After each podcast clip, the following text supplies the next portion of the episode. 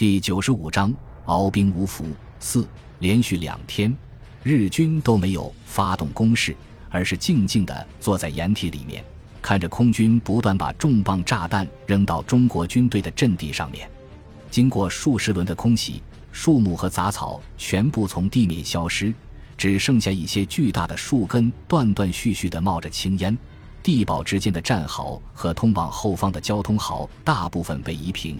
裸露的岩石都被炸得坑坑洼洼，在日军看来，无论守军的攻势有多么坚固，也无法承受如此沉重的打击。轰炸之后，透过望远镜都无法找到中国士兵的踪迹，就是明证。然而，为了保险起见，在发起进攻前，日军还是让炮兵对一些可疑目标进行了十分钟的炮击，接着出动大批步兵，在坦克的掩护下发动攻击。身着土黄色军服的日军士兵犹如蚂蚁一样，从十几公里长的战线上全线突击，妄图一举突破防线，把劫后余生的中国军队全部歼灭。当日军的前锋已经推进到距离守军不足百米的时候，对面依然没有任何动静。身材矮小的日军指挥官立刻举起战刀，命令部队开始冲锋。坦克怒吼着开始加速，步兵蜂拥而上。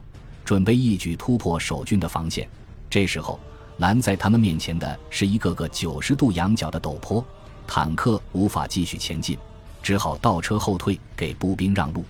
早有准备的日军士兵迅速从后面把一架架云梯抬了过来，准备爬坡。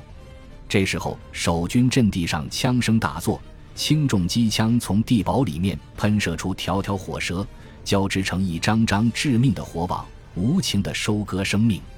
这些地堡的位置都经过德国顾问精心的计算，几乎没有死角。中国军队操纵着机枪，随心所欲地攻击着日军。与此同时，无数身影从战壕中跃起，奋力把手榴弹丢到陡坡下面。在那里，大群日军聚集在一起，而担任掩护任务的坦克已经退到了后面。手榴弹在人群中间爆炸，掀起漫天血雾。躲过首轮攻击的日军还没来得及庆幸，更多的手榴弹从天而降，把他们笼罩在火光之中。后面的数十辆坦克为了挽救步兵，用机枪和坦克炮轰击守军阵地。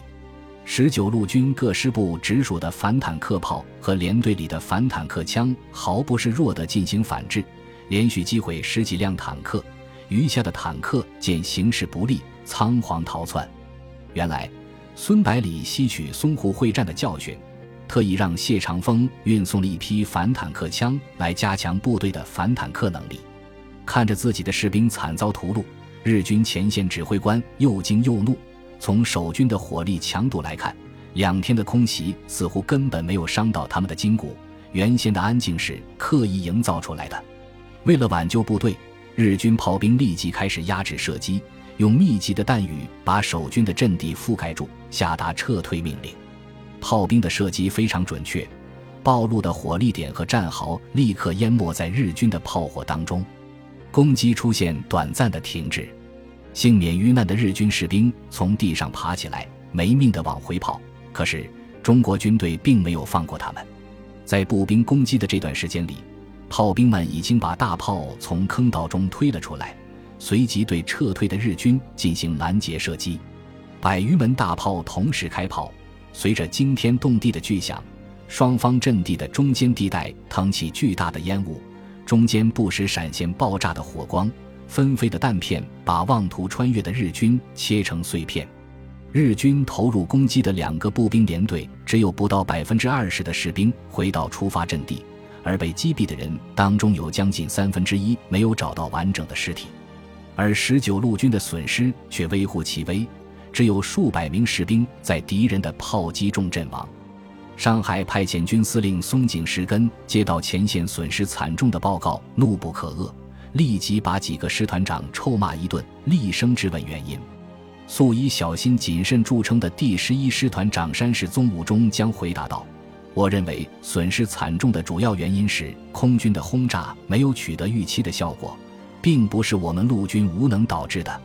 从中国军队的火力强度判断，似乎在空袭当中没有多大的损失，真是非常奇怪。另外三个师团长立刻像抓到救命稻草一样齐声附和，把责任全部推到空军身上。松井石根冷哼一声说道：“诸位，请注意你们的言辞。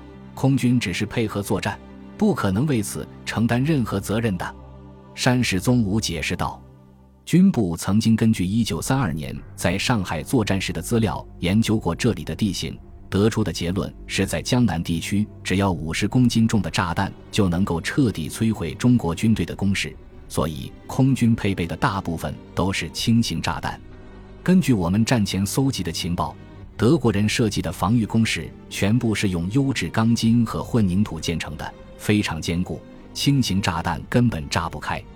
松井石根说道：“第十军在太湖南岸的推进异常顺利，可以说是势如破竹。”而我们上海派遣军却被十九路军挡在这里，寸步难行，会被他们耻笑的。